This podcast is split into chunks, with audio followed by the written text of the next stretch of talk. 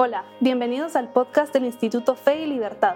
Mi nombre es Mariana Gracioso, coordinadora de comunicación. En este espacio conversamos con expertos, analizamos posturas sobre economía, religión, libertad y más.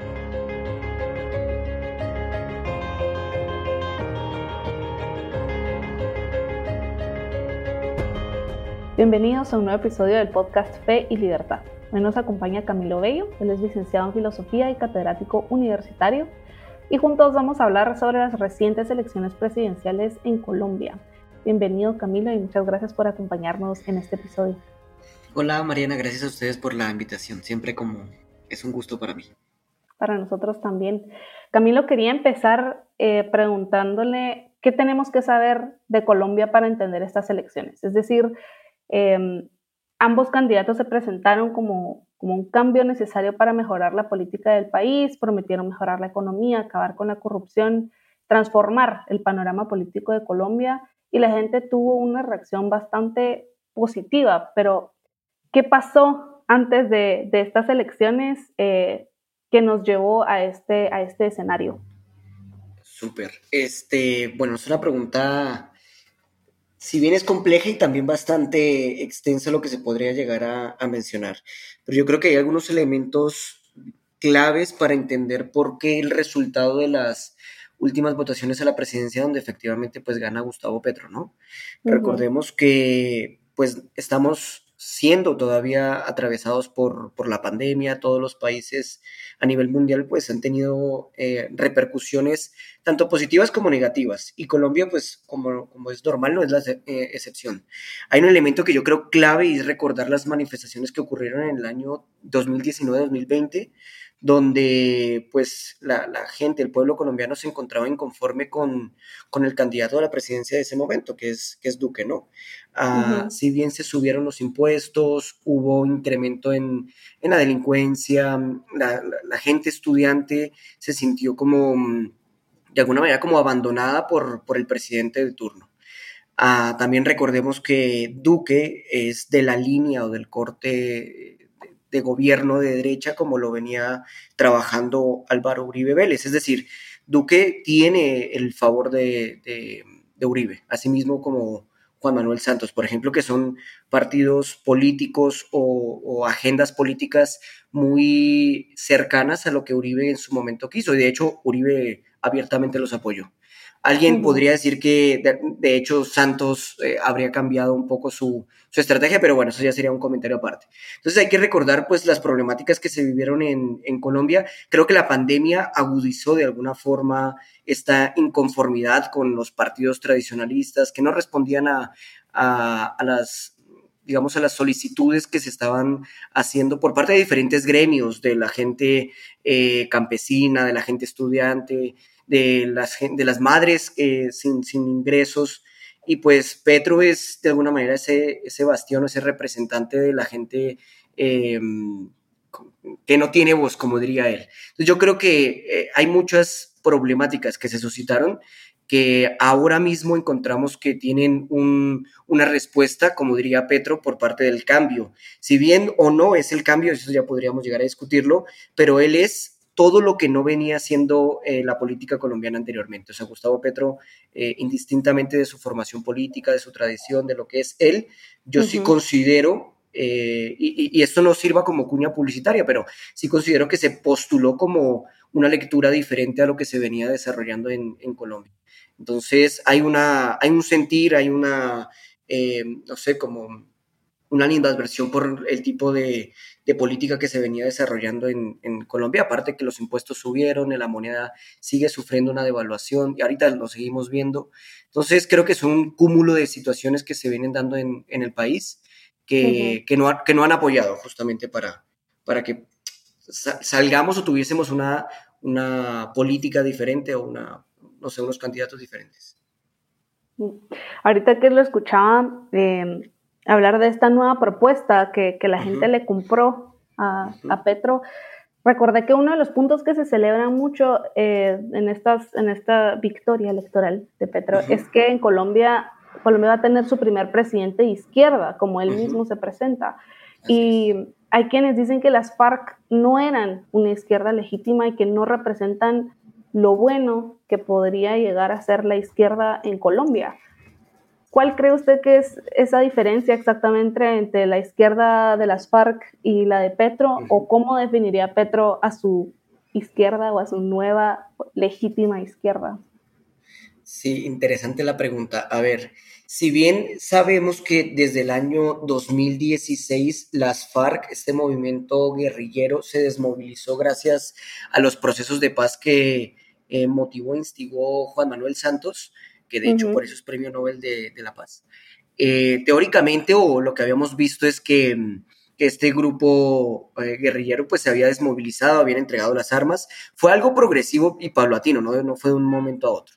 Lo que sí es verdad y es una de las manchas que yo creo bastante nefastas de la que va a tener este gobierno eh, petrista, es que como es un gobierno de coalición, es un gobierno donde reúnen diferentes disidentes guerrilleros, donde reúnen a políticos que, estaban tal vez en otros partidos políticos y ahora están allí, es como lo llama Gustavo Petro y, Francia, que es la, vicepresidenta ahora, es un pacto histórico, pero que vaya, reúnen a cualquier cantidad de movimientos eh, guerrilleros eh, eh, de izquierdas, bastante, no sé, considero nocivos inclusive. Y recordemos que las FARC no es tan solo el último, el único, o era la única guerrilla colombiana, de hecho todavía sigue existiendo una, que es el Ejército de Liberación Nacional, el ELN, que de alguna manera tuvieron cercanía con, con Gustavo Petro con asesoramientos que ha tenido él a lo largo de su vida política y también, yo sé que esto es bastante cliché, pero, pero vale la pena resaltarlo. Eh, Petro eh, fue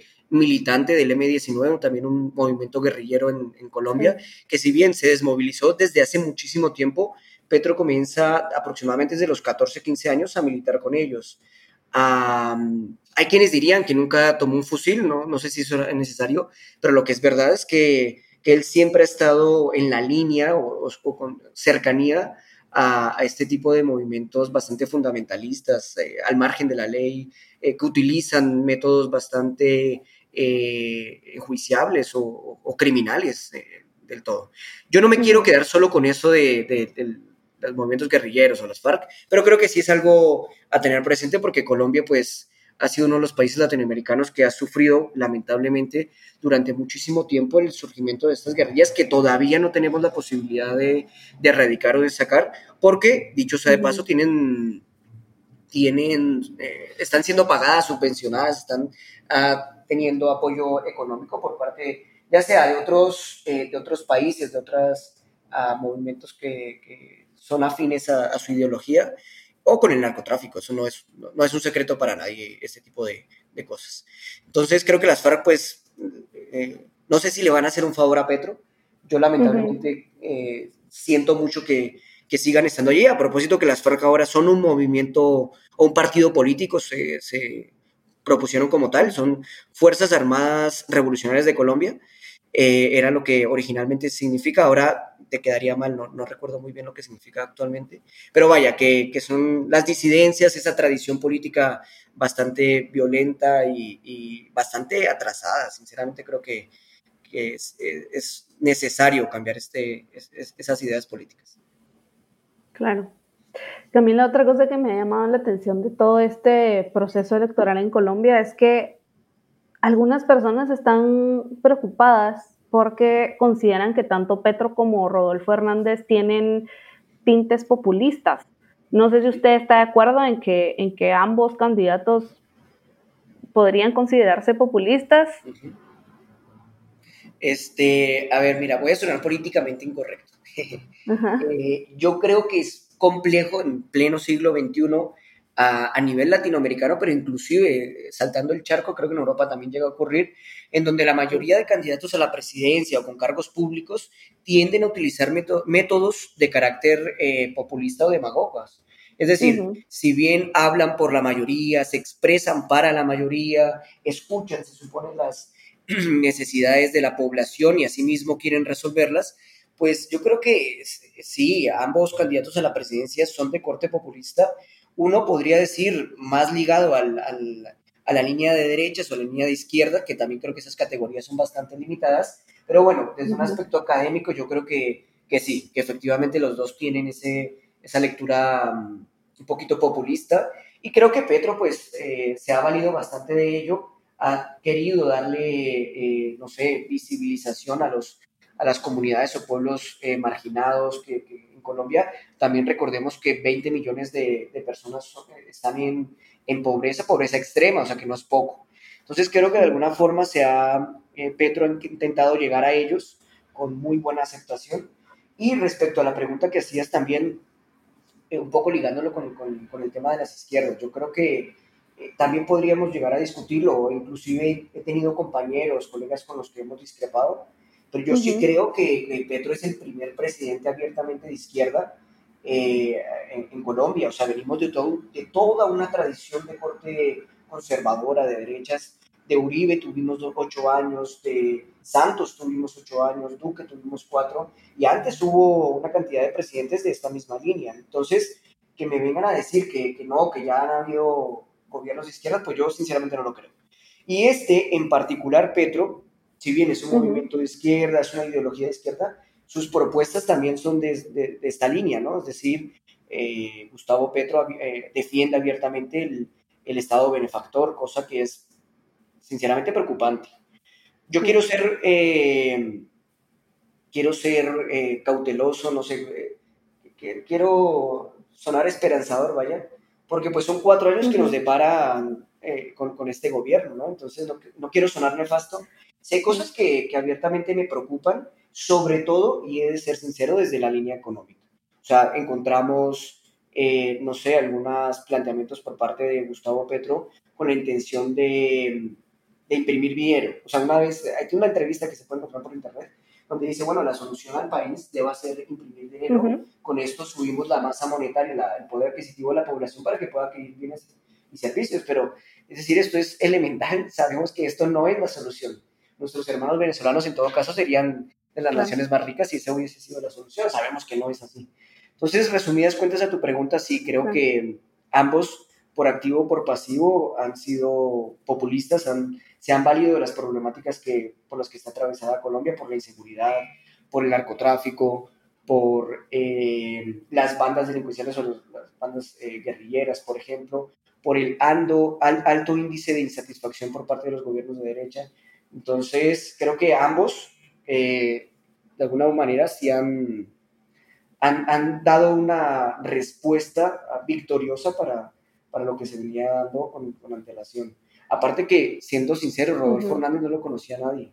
O sea, fue, fue alcalde, creo que de Barranquilla, o, tal vez me equivoco, creo que es de Barranquilla. Fue alcalde de ahí.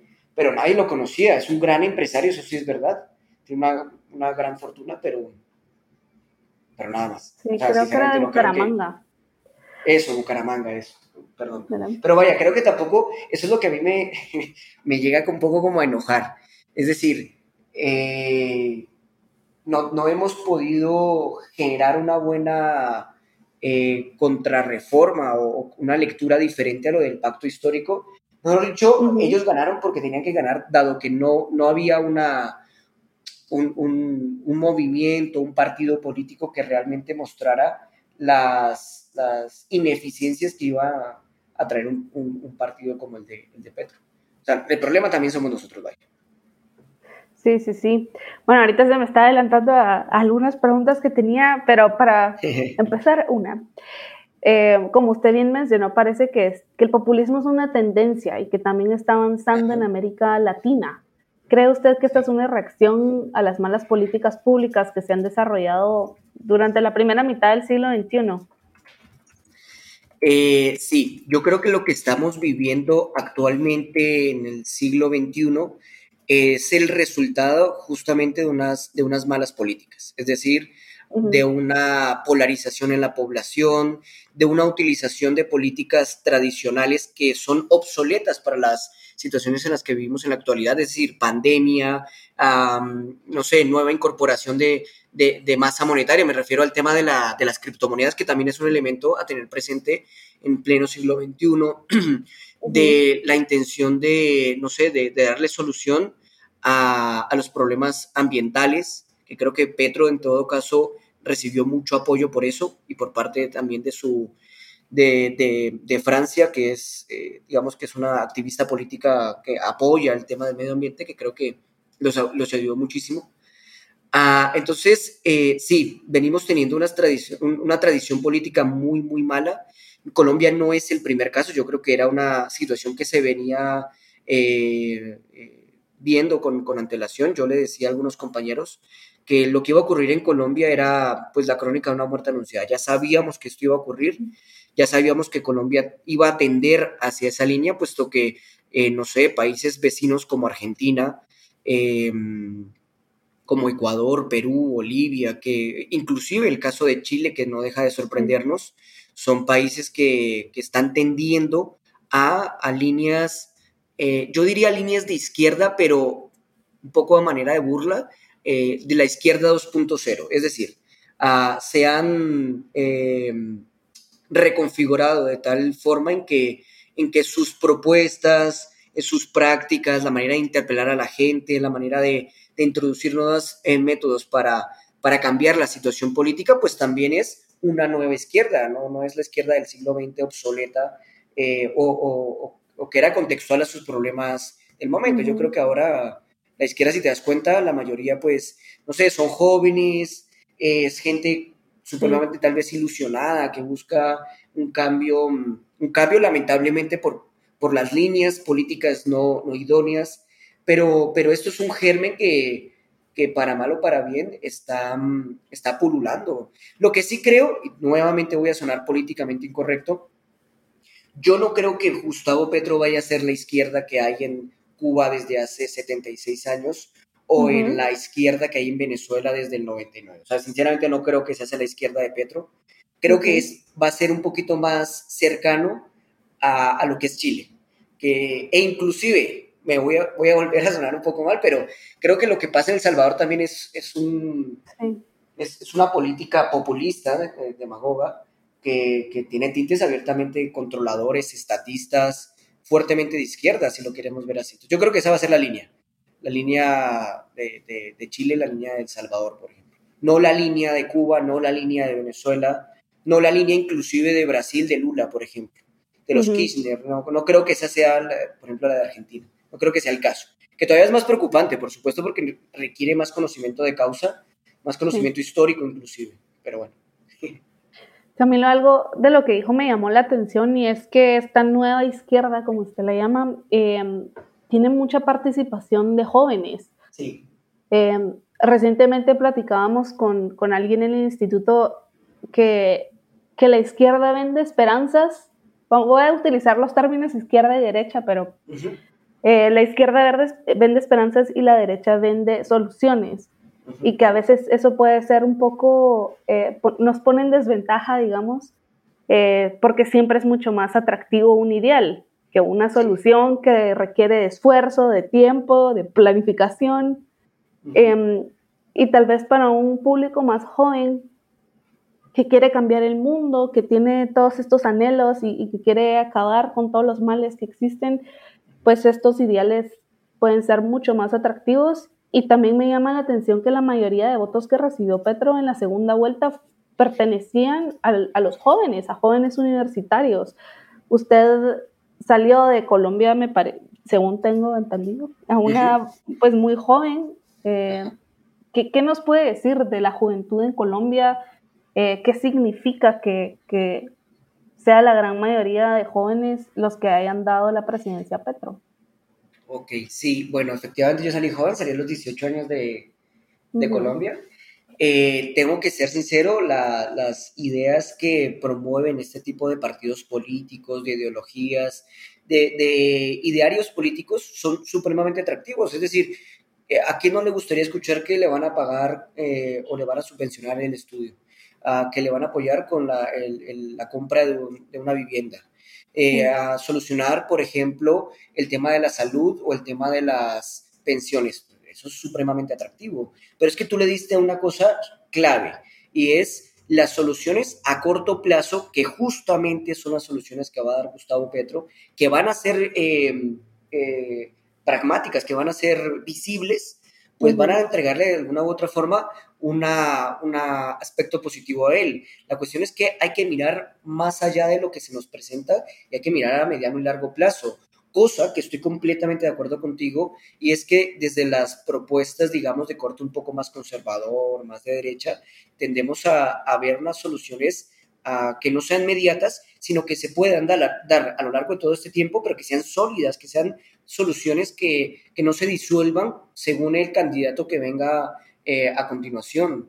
Entonces, eh, como te decía antes, a mí una de las cosas que más me preocupa es la posible intervención que va a hacer Gustavo Petro a la empresa privada. Por ejemplo, es, él es una de sus propuestas claves es acabar con la extracción de carbón y de petróleo para utilizar nuevas, em, nuevas eh, estrategias de, energía, pongámoslo así. A ver, yo en, cierta medida lo veo bien, pero es que Colombia no es uno de los países a nivel mundial con más eh, contaminación medioambiental. Es decir, tampoco es como que, que, estemos generando un impacto realmente significativo. Y esto lo que sí va a significar es de alguna forma una creación de desempleo, una desmotivación por parte de la, del empresario extranjero, eh, no sé, eso sí, sí me preocupa. Más allá de las políticas públicas que puedan haber, no sé, de, en cuanto al aspecto eh, educacional, de vivienda, de seguridad, que también pues hay que tener ojo con ello, yo creo que lo más, eh, con lo que tenemos que tener más cuidado es con el tema de la economía, con el tema de la, de la intromisión por parte del Estado a la, a la economía, porque hemos visto que justamente estados eh, fuertemente centralizados, estatistas, eh, paternalistas, lo que tenderán es a cooptar todos los poderes y de alguna manera a, limitar el ejercicio económico y a, desprivatizar. Y si no se defiende la empresa privada, pues todo se viene en, cadena, es decir, los precios, eh, la producción, el incentivo, ¿no? Pues va a ser una cosa que, que en el supuesto caso que se dé, ojalá que no, no se ha dado, ojalá que no, eh, si se da, sí sería algo realmente preocupante para, para, para Colombia. Y bueno, ya un poquito respondiendo a la pregunta respecto a los jóvenes, pues como te digo, es atractivo, es, es decir, es gente, eh, fuimos eh, jóvenes que, que, bueno, como todos, somos bastante influenciados y no tenemos una buena educación, una buena formación en, histórica, en ideales filosóficos, políticos, democráticos, pues lamentablemente tenderemos a, dejarnos eh, dominar, ¿no? A, ir con esa corriente. Y otra cosa es que yo pues, soy un crítico de cierta medida por parte de la democracia, porque como decía Hayek, o sea, la democracia es un medio, no un fin. Debe, debe acercarnos de alguna manera a unos ideales, a unas eh, soluciones eh, para la sociedad, pero no es el fin. Lamentablemente hemos, nos, nos han formado para, para entenderlo de esa manera. Entonces, pues ahora se votó y la gente se desvincula, se deja de preocupar por, por lo que ocurre, no hay una fiscalización, no hay una preocupación constante de lo que están haciendo los políticos. Y pues ahí es donde tenderán a, a crecer el Estado y a, a dominar otras áreas que, que actualmente no, no, están dominando. Pero bueno, yo quiero ser optimista, la verdad. Pues nosotros también, Camilo, y la verdad es que vamos a estar pendientes de, cómo se desarrolla este gobierno en los próximos cuatro años. Estamos ya llegando a nuestro límite de tiempo, pero antes de terminar quería preguntarle, tal vez como colombiano, ¿qué, qué le gustaría ver usted en la política de su país? ¿Qué cree que necesita mejorar la oposición para evitar que candidatos como Petro lleguen a la presidencia? Qué excelente, pero para el cierre está excelente. Eh, ¿Qué tiene que haber en Colombia? Una buena oposición. Eso es lo que tiene que haber tiene que haber una, unos jóvenes justamente comprometidos con la, con la política, eh, tiene que haber una buena formación en, en, lo que te decía anteriormente, en historia, en filosofía, en, en estos eh, espacios que requieren de nuestra, de nuestra, de una postura justamente académica, ¿no? Entonces, ¿qué, quiere, ¿qué quisiera ver? Pues, pues una, una buena formación juvenil, que existan propuestas por parte de, de partidos políticos que no sean el mismo corte eh, eh, conservador, el mismo corte de derechas que venimos viendo desde hace mucho, porque yo creo que la derecha ya colombiana ya es una derecha obsoleta, una derecha realmente eh, que, bueno, que en su momento pudo, puede que esa fórmula haya funcionado, pero ahora necesitamos eh, asumir una postura crítica, una postura eh, analítica respecto a lo que se nos viene y, de alguna manera mm, eh, impulsar formaciones jóvenes para que, para que evitemos que este tipo de situaciones se nos presenten y se salgan de las manos. Yo no soy de los que dicen es que vamos a hacer Venezuela, eso realmente me parece supremamente falaz o, o limitado en el ejercicio político. Yo creo que Colombia tiene unas buenas instituciones democráticas, unas instituciones que impedirían que esto ocurra, de lo que ocurrió, por ejemplo, en, en Venezuela. Pero sí tenemos que generar una buena oposición, una oposición que no acuda a, a la utilización de desacreditación, a la utilización de ejemplos banales o, o superficiales como, como lo que hoy ocurre en Latinoamérica, sino que, que seamos una, una, una juventud, una oposición comprometida, que generemos políticas públicas o propuestas que sean soluciones para todos en la medida de lo posible, pero que sean eh, eh, factibles, que se puedan llevar a cabo y que la gente entienda las, la, el, no sé, como la ventaja, la bonanza de, evitar eh, que, que, formaciones como la de Gustavo Petro pues llegue al poder. Nuevamente, como dije, quiero ser optimista, esperemos, va, creo que el Gustavo Petro toma posición ahorita en agosto, el 7 de agosto, si mal no recuerdo, pues esperemos. Él está ahorita, pues todos lo estamos vigilando, ¿vale? Eh, Francia Márquez también creo que va a ser una candidata bastante interesante a, evaluar. Y bueno, pues recordemos que Petro fue, es economista también, ¿no? Entonces, a ver qué pasa. Eh, hay que tener cautela. Y nada, yo invito a, los, a, los, a todos los jóvenes a que nos sigamos formando, a que nos impliquemos en la política y, y a ser optimistas. Bueno, pues muchísimas gracias Camilo por, por acompañarnos. Como usted bien dice, es, es una, solo una introducción al tema. Esperamos poder profundizar más al respecto y también adentrarnos en otros temas, por ejemplo, como usted mencionó, eh, hablar más sobre, sobre Francia, por ejemplo, eh, sobre las consecuencias que esto podría traer en economía. Y muchísimas gracias, muchísimas gracias por acompañarnos, Camilo. A ti, muchas gracias por la, por la entrevista, por el espacio. Y pues eh, démosle, como tú dices, seguimiento a ese tipo de cosas. y bueno, pues nuevamente seamos optimistas, esperemos que, que, no vaya a haber situaciones agravantes. Y, y, nada, pues hasta la próxima. Muchas gracias Camilo. Y para quienes nos escuchan, si quisieran más información sobre el Instituto Fe y Libertad, pueden ingresar a www.feylibertad.org. Además, los invitamos a que nos sigan en redes sociales y activen las notificaciones para no perderse ninguno de nuestros episodios. Esperamos escuchar de ustedes, gracias por acompañarnos y nos vemos a la próxima.